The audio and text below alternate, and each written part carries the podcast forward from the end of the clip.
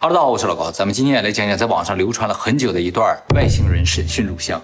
据说这段影像本身呢是从五十一区流出来，但是根据录像里面内容显示呢，它并不是在五十一区拍摄的，因为影片一开始显示个报告的首页画面啊，标题写着“蓝皮书计划”。蓝皮书计划我们以前在凤凰城光点的影片有介绍过，就是在美国登月之前进行了一个 UFO 调查计划，从一九五二年开始到一九六九年结束，就是在登月之后结束了。那么标题下面还写了个计划号二二零六七五。下面是个日期，一九六四年六月九日，也就是说，这个影像呢，有可能是在一九六四年拍摄。这个时间呢，也确实和蓝皮书计划的这个范围时间是对得上。然后下面用小字写着 M A J 十二 S O，这个应该是这个项目的核心小组的编号。然后再下面写着 E B E 杠三，E B E 呢是外星生物实体的简称，就是三号外星人。这代号是什么意思？怎么知道的？其实，在这个影像里是看不出来的，是通过美国的一些其他的报告反映出来。关于其他报告呢，我以后我们会专门做影片给他讲解的啊。然后下面又用大字写着机密，最下面小字写着航空技术情报中心。这个呢是美国确实存在的一个部门，在一九六四年的时候，它叫做航空技术情报中心，现在呢叫做美国国家航空航天情报中心。NASA 不是 NASA，它叫 NASIC。NASA 是一个独立的研究机构，而美国航空航天情报中心啊是一个情报机构，啊隶属于美军。在下面又有小字写着莱特帕特森空军基地。这个莱特帕特森空军基地，这个莱特啊，就是莱特兄弟。当初莱特兄弟做这个飞行实验的时候，就在这个空军基地附近做的，所以后来这个空军基地就以莱特兄弟命名。而且这个空军基地最有名的就是当初罗斯威尔事件不坠毁了飞碟嘛？说飞碟和飞碟上的外星人就运到了这个空军基地啊，所以这个在 UFO 界是特别有名的一个基地。所以这个影像开头的页面上的内容啊，很多就和传说啊是对得上的。那是根据传说做出来的。也有可能 啊，就整个这些信息最后，我给你做一个。然后这个影像总共分为三段啊，但其实是一段录像，就是在中途啊暂停了两次拍摄，合起来总共十五分钟左右。内容呢就是一个外星人在接受审讯的这么个过程。是吗？哎，审讯人没有露面，只有声音。这个声音好像也经过处理了，感觉有点变音呢。啊，这个外星人的声音呢有没有变音不知道，他有可能原先就那个样子。哎，双方都说了英语。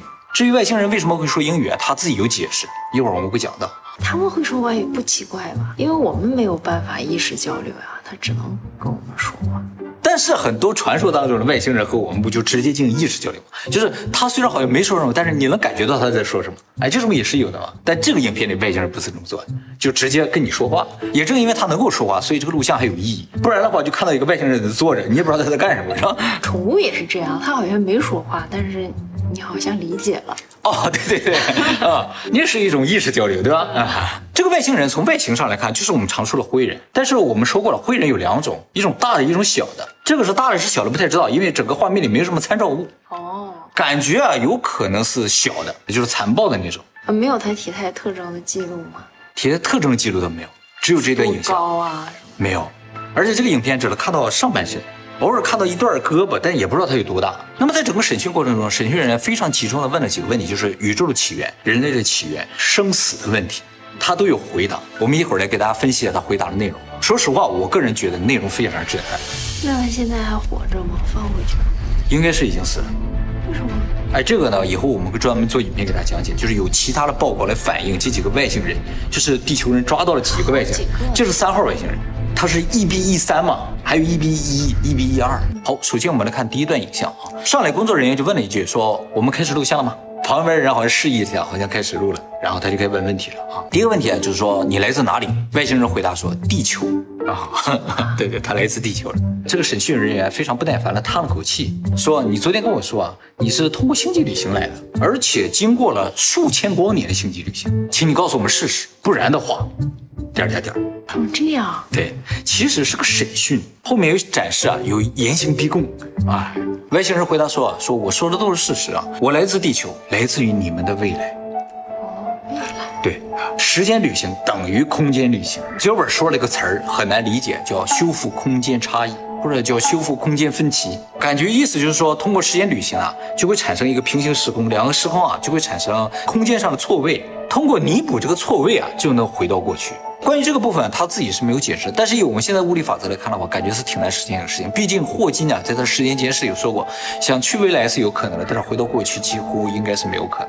但是他们意思说，通过某一种理论，就是通过时间和空间的一种移动，能够实现时间的倒流。所以结论就是它是通过时间和空间的互换，通过物理上的移动实现了时间上的倒流，来到了过去的地球。那么既然他是从未来的地球来的这么一个外星人，于是审讯员人就问了，说难道未来地球被外星人掌管了？外星人说不是。那审讯人接着问说，那你就是人类？他说是的，啊，他就是人类。外星人说我们是你们进化的后代，他是我们的后代，而且是进化过。他是从未来的多远来的？没说，整个影片里都没说。这么重要的问题，嗯，居然没问，或者是问了被掐掉了。因为这个影片一开始上来就说了啊，你上次跟我说说你又通过了时间旅行来的，就说应该有上次的采访，但是没有录像。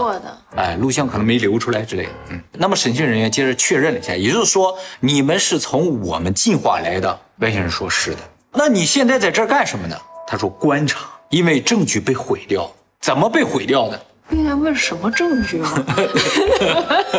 不不，你不理解很正常，因为啊，他之前应该有内容嘛，他们应该有过交流了。他关键咱不知道他前那段说了什么。然后外星人回答说：核武战争只有少部分的人存活了下来，他们就是我们的祖先。好的，那么我们来集中讨论一下你们的时代。外星人说：你们是无法理解或者接受我们时代的很多事物的。审讯人说：那你说说看吧，看我能不能理解。外星人说啊，比如我们已经知道了宇宙的起源以及生命的意义。审问人员问：“你知道生命的意义？”他说：“不是意义，是本质。有什么区别？”他说：“啊，所谓意义，就是为了让一个事情能够说得通而故意寻找的理由，而本质就是事实本身。确实，意义只对人类有意义嘛，就是那个意义是你去赋予它的。对一样的结果，不同的人有不同的意义。对，但是本质就是一个纯粹的客观事实。”审讯人接着问啊，说：“那你知道宇宙是如何被创造的吗？”外星人回答说：“是的。”所以你见过神喽？这个地方呢，外星人给出了一个非常令我震惊的回答啊！就这一句话，我基本上相信了，他是非常高智慧的生物。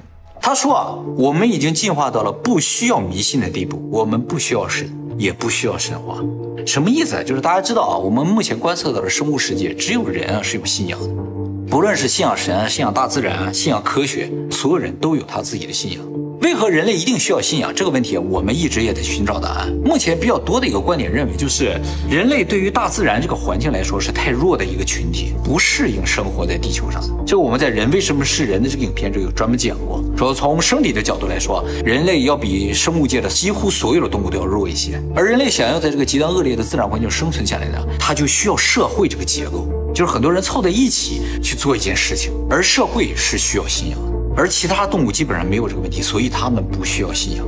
那动物也有群居的。你说到一个非常重要的问题，比如说蚂蚁，它是有社会结构的啊。它为什么不需要信仰呢？是因为它这个社会结构是写在它的基因里的。工蚁也好，兵蚁也好，一出生它身份就已经决定了，它这一辈子就只干活，以后一出生了，它就是以后。没有其他的选择，而人类不一样，人类在基因上并没有社会结构的定义，人人出生而平等嘛，所以人人都有机会成为皇上，成为国王。为了让这个社会能够稳定，于是人类创造了一个信仰这个东西，就说他的后代就都是王。如果你接受了这个信仰，这个社会结构就稳定。就是说，你认为皇上的儿子就是皇上，你就不会去想争这个皇位的话，这个社会结构就稳定。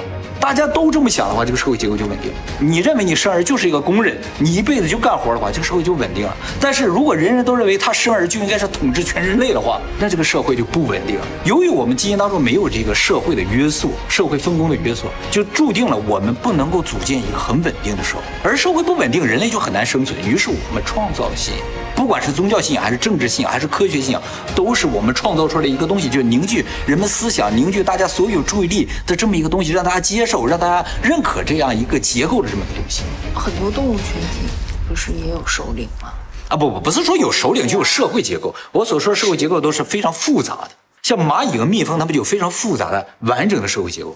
这么多人组织在一起，比如说狼群的话，顶多也就十几二十匹狼。对不对？不可能有五千一万只狼形成狼群嘛？哦，什么叫社会结构？就是把五千一万人集中在一起的这么一个结构，叫社会结构。蚂蚁就可以，蜜蜂也可以。想组织这么大的群体，就需要有一个，或者是基因里边有的东西，或者就是有这么个信仰。人类基因里没有，所以需要一个信仰。这个东西呢，就能确保我们社会结构内部不坍塌。但是这个东西明显是个双刃剑，因为它明显损害个人利益，对不对？它决定了你这一辈子能干什么，不能干什么。所以从个人角度来说，你会觉得有些信仰的东西是约束你自由的东西。但是从物种的角度，从整个社会的角度来说，这个东西是必要的，至少现在是必要的。因为它确实让我们这个物种得以生存下来，而且成为了地球的霸主。就说现在人如果还是以小单位三五个人形成一个小的家庭，或者三五十人形成一个部落的话，人很难成为地球的霸主。可是印度不就是生来划分好吗？对，这是古人的一种智慧，它决定了这个物种能够生存的智慧。但是对于每个个体来说，你觉得他们是悲惨的，这就是物种和个体之间的矛盾。有时候啊，就为了物种的生存，个体就得被牺牲掉。但是从个体的角度无法理解这个事情，我为什么要被牺牲？可是我们现在社会结构有很多宗教信仰也是对立的。对对对，这其实也是我们现在社会结构不稳定的一个重要因素，就是我们人类没有形成一个统一的信仰。蚂蚁他们有个统一的信仰在基因里，但人类没有。因为我们这个信仰是创造出来的，你可以创造，我也可以创造，这就完了，是吧？啊，所以我们这个用意识创造出来的信仰，它也是有弊端的，必须写在基因里边才行，才是稳定。关于人类信仰究竟是个什么东西啊？其实我有本书想推荐给大家，以前我在直播时候也说过，叫《人类简史》。如果有机会了以后，我们会专门做影片给大家讲解。或者如果你不喜欢看书了，其实最近我正好看到一个美剧，还挺有意思。其实涉及到一些这种内容的。它其实讲的是人的信仰、梦想和谎言之间的关系，叫睡魔。啊，看了就会想睡觉的。那个影片讲的有点艺术，有点深奥，其实讲的挺好。他说他已经进化到了没有信仰的地步了，就是没有神、没有神话，不需要了，就说明什么？他们已经进化到了，就是他们的信仰不再是意识了，而是写到基因内部了。哦，哎，还是有阶级。其实蚂蚁比我们更为先进，毕竟啊，最早的蚂蚁化石是一亿年前，而人类啊，在这个地球上只存在了二十万年。所以从社会结构、物种的角度来说的话，他们是更进化的一种物种。虽然他们没有我们聪明，也许他们没有我们聪明的原因，是因为他们不需要智慧。大自然生存本身是不需要智慧的，而人类想要生存下去，所以产生了智慧。而这个智慧就是为了创造这种信仰，把人类凝聚在一起。所以它真的是我们进化而来，从逻辑上是说得通的。但是在这个地方，我想强调一下，不是说他们更进化，他们就更智慧。他们有可能还没有我们智慧，但是他们的结构，他们这个物种的结构一定比我们更稳定，内部的纷争一定更少一些。所以，就单凭这一句话啊，我就觉得这不是一个简简单单的小电影，而是很有内涵的，真的不是一般人能拍出来的。他一句话解释了人类的最根本的一些问题。所以说到这儿，我就觉得大家不需要太去介意这个影片它本身是真是假，你就全当个科幻片看也没有问题。关键是内容本身是不是真的很有启发性。审讯人员接下来又问说：“好吧，那你告诉我，人死了之后会怎样？”外星人说：“死是人类制造出来的概念，死是不存在。”我们只是正在经历生命，或者经历过生命本身而已。不论是你我还是他，我们都是同一个生命体的实力。什么意思？也就是说，整个宇宙其实只有一个生命体，能不能说个我也不知道，就有这么一个生命的这么一个东西。而我们，包括所有的生命，比如说人类啊、花鸟鱼虫在内啊，都是这个宇宙生命体的具象化的表现而已。我给大家举个简单的例子，就比如说我们说狗，所有人就会想到各种各样的狗。你想象出来的，或者你见到的这些，就是狗这个概念的具象化的一个实例。它们都是狗，但又是不同的狗。他的意思就是说，我们所有生命其实都是一个东西，就是宇宙中生命这个概念的一个具体表现。那么，既然生命的本体是个概念，那么它就没有寿命，就没有死亡之说。这概念没有死亡，而死亡呢，就恰恰是生命的实力和本体之间的区别。就说能够死的就是实力，不能死的就是概念，就是本体。因为实力不死，它就会变得和本体没有区别。对，他们俩唯一区别就是能死不能死，没有其他的区别。所以通过这个回答，我们就可以推导出啊，宇宙其实就是一个概念的集合，每一个概念都会创造出实体，包括宇宙，包括星球，包括你我。既然我们都是实体的话，那么我们都会死，宇宙也会死。那神也是一个概念。对，神其实也是一个概念，它可以创造实力，比如说耶稣。宙斯，这都是神的实力，但一旦成为了实力的话，他就有寿命，他就会死。所以他们要修修炼，再变成一个概念。他不用变回概念，他就是那个概念在现实世界的一个投影，但这个投影是最终要回收的。为什么这个概念最终一定要被回收？它一定要有个死这个问题啊？从我们系统开发的角度是可以解释的，这更解释就是宇宙其实更像是一个计算机。就是我们在做系统开发的时候，做很多程序也都会先设置一些概念，然后呢为这个概念创造一个实体来使用这个实体。但这个实体啊，它和概念有个很大的区别，就是实体会占用内存，实体创造太多的话，内存就满了，系统就运行不了了。所以每个实体用完了之后会被回收，就要杀死这个实体。我们做系统开发会做这种事情，为了在有限的内存里边跑起一个程序，就会这么来做。那为什么不内存弄大一点？它无限大的可能性可能是没有。它如果只要是有限的话，那实体就一定是有限的。而为什么石头的寿命会很长，我们的寿命很短呢？是因为石头它不会繁殖，而我们人类自己能够繁殖，创造出新的实体，这个实体的数量就不可控，所以我们的寿命就会设置的很短。繁殖能力越强，实体的寿命就越短。比如细菌。它繁殖能力超强，它的寿命就会很短，就几秒钟、几分钟。而寿命超长的东西，石头，它就不需要怎么回收，创造出一块石头放在那儿就放在那儿。它占据内存的话，也就占据这么多，不会占据更多。所以只要是有限的东西的话，它的寿命就可以很长；可以无限增值的东西的话，寿命就会很短。也就是说，这个宇宙里边，只要是内存有限的话，它的实体的总量就是有限。而人类这种生命体，它是可以无限增值的，就会形成一种系统破坏。所以一定要给它限制一个很短的寿命。就是我们的寿命能不能延长到一万岁、一百万岁，取决于我们的生殖能力。我们生殖能力越低，寿命就越长。而这个生育的时候不是这个没有用，人为干预是没有用，这是写在基因里的，最终都是要写到基因里。就是能够控制整个宇宙的这个约束性的东西，必须在基因内，而不是我们想象出来的东西是不行的。好，我们又说远了，我们回到访谈当中啊。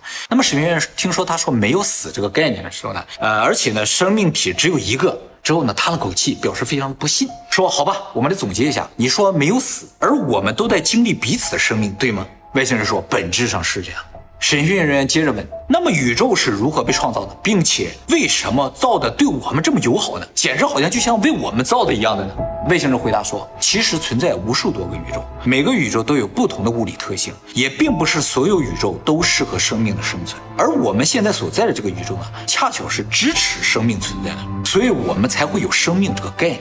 就是我们这个宇宙能够诞生生命，所以我们才见过生命，我们才有生命这个概念，仅此而已。”也就是说，生命其实就是像一个软件一样，并不是所有系统都支持，有的系统支持，有的系统不支持。而恰好我们所在这个系统，它就支持生命的运作，哎，所以就可以诞生生命。这么看来的话，生命的诞生真的是一种巧合，是吧？而且在其他平行宇宙中，也确实有可能存在其他的生命体。那么神仙人员接着问：我们为什么会因为核战争而毁灭？因为外星人刚才说了嘛，他们是人类核战幸存者的后代。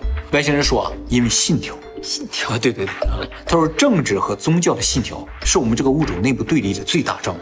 就像你刚才说的一些政治啊、宗教上的一些意见的不同。他说，在你们的下一个世纪，那些被信条控制的国家们会使用大规模杀伤性武器，造成你们这个物种的灭绝。他这个影片是一九六四年拍摄的嘛？啊，下个世纪就是现在。审慎人员接着问啊，你能告诉我你们的道德观吗？你们的伦理道德是基于什么？外星人说，同理心和证据。审讯人说，好的。就到这儿吧，谢谢。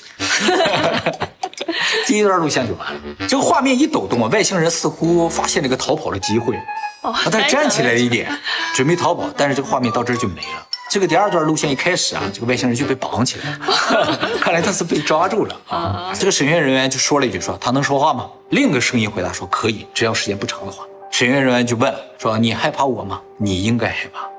他在威胁那个外星人。哦啊。你说你来自未来，然后又说是人类的后代，你还说你和我们是不同的物种，究竟哪个是真的？你和人类是同一个物种还是不同物种？外星人说，我们虽然是智人进化的后代，但是我们不能够和现代人繁殖下一代，所以严格上来说，我们是不同的物种。那你为什么会说英语？他陷入了沉默，然后审讯人员说，回答我的问题，不然的话，我将会对你再次使用东浪荡碱。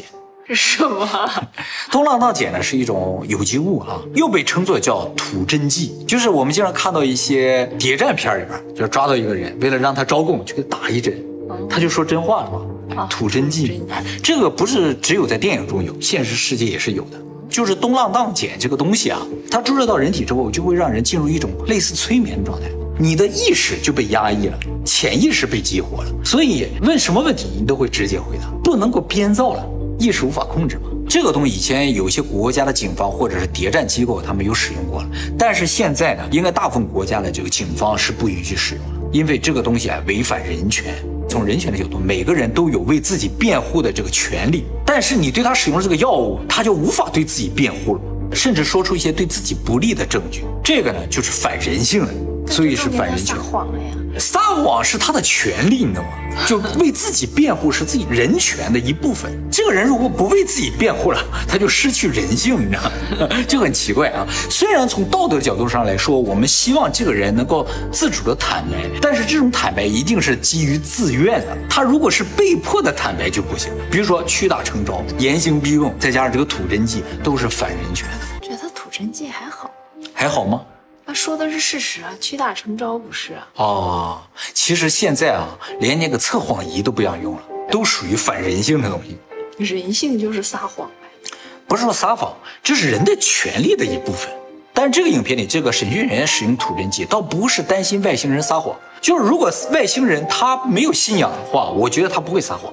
他是担心这个外星人啊沉默不回答，他有选择不回答的权利吗？审讯人员接着问：“你为什么会说英语？”他说：“学习你们的语言对于了解你们是不可欠缺的，所以你选择了英语，因为你们很聪明。”他说：“相对来说是的。”为什么学习英语很聪明？不知道这句话问的有点奇怪啊。审讯人员接着问说：“你说你知道宇宙的起源，但是你并没有给予详细的说明，所以我再问你一次，宇宙是如何被创造？”外星人说：“你们无法理解，甚至无法接受很多存在的事实。”然后审讯人员说：“请正面回答我的问题。”外星人说：“事实是宇宙不是被创造的，但是你无法从无生有嘛，所以只有创造主可以从无生有。”外星人回答：“错，就是审讯人员认为，就说，既然不能够无中生有，那一定有创造主。而外星人说，宇宙不是被创造的，也没有创造主。那也就是审讯人员是有信仰的？对。”明显有信仰。外星人说，从定义上而言，无是不存在，也不能够存在。所有的一切都是存在，所以存在是无尽的。存在并没有开始，也没有结束，所以世界上并不存在一个创世主，就是没有开始就没有创世主。审讯人打断他说：“等等等等等等，你刚才明明说你知道宇宙的起源，对吧？看你又在说谎了。”啊，这时候外星人啊叹了口气，说：“宇宙并不存在，严格来说，只是存在的一个无限小的组成部分。这些就比较深奥了啊。”然后审讯人员说：“呀呀呀呀，你在瞎编什么？我没太听懂啊。我再问你一次，宇宙是因为一个奇迹被创造出来的吗？”外星人说：“这个宇宙其实是一个自然产生的现象，而且在永恒的存在中是不可避免的。任何事情都是能够、将要、已经发生，并不是所有的宇宙中都有生命。这个宇宙只是恰好能够孕育生命，而且是稳定的，偶然具有了这种包容生命的能力。”审讯人接着说：“说那我们的诞生从整体来说的话，应该是偶然的，对吧？”他说：“是的，宇宙并不关心生命本身。为什么不关心？因为不论是这个宇宙还是任何世界的生命，都有可能在任何时间被一连串的随机事件所摧毁。就是说，生命是脆弱的，它可能随时诞生，也可能随时被摧毁。比如说呢？”他说：“按照你们知道的话，比如说超新星爆炸、太阳耀斑、小行星撞地球，这都是可能毁灭生命。所以宇宙并不关心我们的死活，对吗？”他说：“正确。”神员说：“我完全无法相信你说的内容。我们绝对不是偶然的存在，我们的存在是有意义的。”然后外星人说：“所以我刚才说嘛，你们是不可能理解或者接受我们的一些观点的。”神员接着说：“好，如果我们是偶然存在的，而且对这个宇宙来说也没什么太大的意义，那么我们为什么要生存呢？”拼命的活下去呢？外星人说是有意义的，它的意义存在于意识当中，就是说它的意义只对我们人类的意识有意义，对宇宙来说，这个客观事实来说没有任何意义，就是我们想要活下去，仅此而已。然后神学人说不不不不，我们不能依靠一个编造出来的意义活一辈子呀。外星人说你们的种族就是在编造意义，用错误的理论去引导错误的行动，然后告诉所有人生命是有特殊意义的，其实并非如此。审讯人员问：“你说的意义究竟是什么意思？”不能说意义是人创造出来的概念。对对对，外星人也这么说了，是你们的概念，对这个宇宙来说，对我们来说没有意义。是不是这段对话现代人比较好理解一些？啊，一九六几年的话，哦，对那个时候的人可能没有那么好理解吧，有可能。毕竟他没有看过我们的影片。是的，然后审讯人员深深的叹了一口气，说：“继续下一个部分吧。你说我们的种族毁灭了，对吧？请告诉我什么时候发生这个核战争？这个时候呢，影片突然间中断啊，感觉这个外星人好像又要逃跑还是怎么地了。接下来呢，这外星人好像被吊的就更严重了一些。这么惨。对啊，外星人说了，我不是为了改变历史而来的。他说完这句话，然后就看那个审讯人员好像示意底下，然后画面就狂闪呐、就光照这个外星人，这个外星人就有点受不了，难受。你可以跟他沟通呀，嗯就是说回答几个问题，然后你就可以走了呀。但是那是不可能的，怎么可能让他走呢？那他什么超能力都没有啊？没有，他是人类，跟你我没有区别。他所谓的进化，我估计就是他们不再需要一个信仰而已，变成了一个像蚂蚁、蜜蜂一样的动物，又有高智慧。然后审讯员说：“好吧，现在你可以告诉我核武什么时候爆发了吧？”他说：“仅仅半个世纪之后，从现在这个时间点开始，也就是大概现在这个时候。”他问说：“是谁发起的？”外星人说：“核战争从这个国家开始。”他们国家嗯，美国。他说什么？我们怎么开始的？外星人说啊，有一个人啊，轻而易举地控制了你的国家，但是后果呢，却是你们全人类需要承担的。然后审问人员说，有点意思啊，这个人现在活着吗？他说是的。你告诉我名字吧，我们把他干掉。他说我不能告诉你，因为这个名字被删掉了，从我们历史记录当中。哎，我们也不允许使用杀人的手段来改变历史，所以他回来重新观察现在这个世界，他也想找到究竟是谁毁灭了地球。他不知道啊。他不知道这个人毁灭了地球之后，这个名字从历史中被删掉，找不到任何记录了。然后审讯人问说：“这样，你告诉我他都干了什么吧？”他说：“他通过演讲的方式唤起人们原始的本能，进而削弱了你们的民主结构，利用恐惧、部落主义。什么叫部落主义？就是原始社会存在的一种以部落为单位的一种组织架构。这种组织架构最明显的特点就是对内要严格的效忠，对外呢要歧视其他的部落，就会形成这种敌对啊，就是一小伙人一小伙人聚集在一起的这样一种结构啊。他说还有呢，就是政治和宗教的信条。他宣扬这些东西，结果引起了社会的广泛的批判。这个人决定先发制人，率先发起了核战争，最终导致世界范围的核战争。史学人说，然后我们就被毁灭了吗？他说，从那个时候开始，时代就发生了变化，进入了只有几百万人幸存的时代。他说，只有几百万人。他说，对，大部分人是死于核污染的啊，你们这个物种就灭绝了，然后就进化成我们了。他说，好吧，你说吧，怎么能阻止这个事情？外星人说：“守住你们的民族主义。现在这个时点，你们的民族主义还是稳定的，但是这个稳定只能持续半个世纪。那这个结果可以改变吗？”那个审讯人员问他说：“我们阻止了这个狂人，是否就能够阻止被毁灭的命运？”他说：“不能。”他说：“因为还有别的威胁的存在。”说到这儿呢，这个外星人就有点发狂了。啊，又开始挣脱啊，影片就突然又结束了。这呢，就是全部三段录像啊。总结一下，就是说，在大概这个时候会出现一个狂人啊，应该是在美国了啊。这个人通过鼓吹一些不好的思想，破坏了我们现在这个稳定的社会结构，最终引发了世界范围的核战争。谁呀、不知道啊一九六四年的时候他就活着，啊，对他现在多大了？对，他说的活着是一九六四年啊，那肯定不是一九六四年之后出生的人，就是五十八岁以上的人都有可能。这个核战争一旦爆发，将只有几百万人能够幸存。他怎么没问怎么能成为那几百万人？但是这不重要了，因为这几百万人虽然幸存下来，但也灭绝了，变成了他们嘛，变成了灰人，我们是受了核爆之后变成了灰人，对就越长越丑了。被辐射了嘛。我基因肯定是有缺陷 啊，这也符合灰人回来来修改他们基因这么一个说法。因为灰人最终是我们，所以他们想利用我们的基因去修复他们的基因。他如果纯粹是个外星物种的话，他没有道理来找我们的基因。你觉得这个影片能不能作为外星人确实存在的一个证据？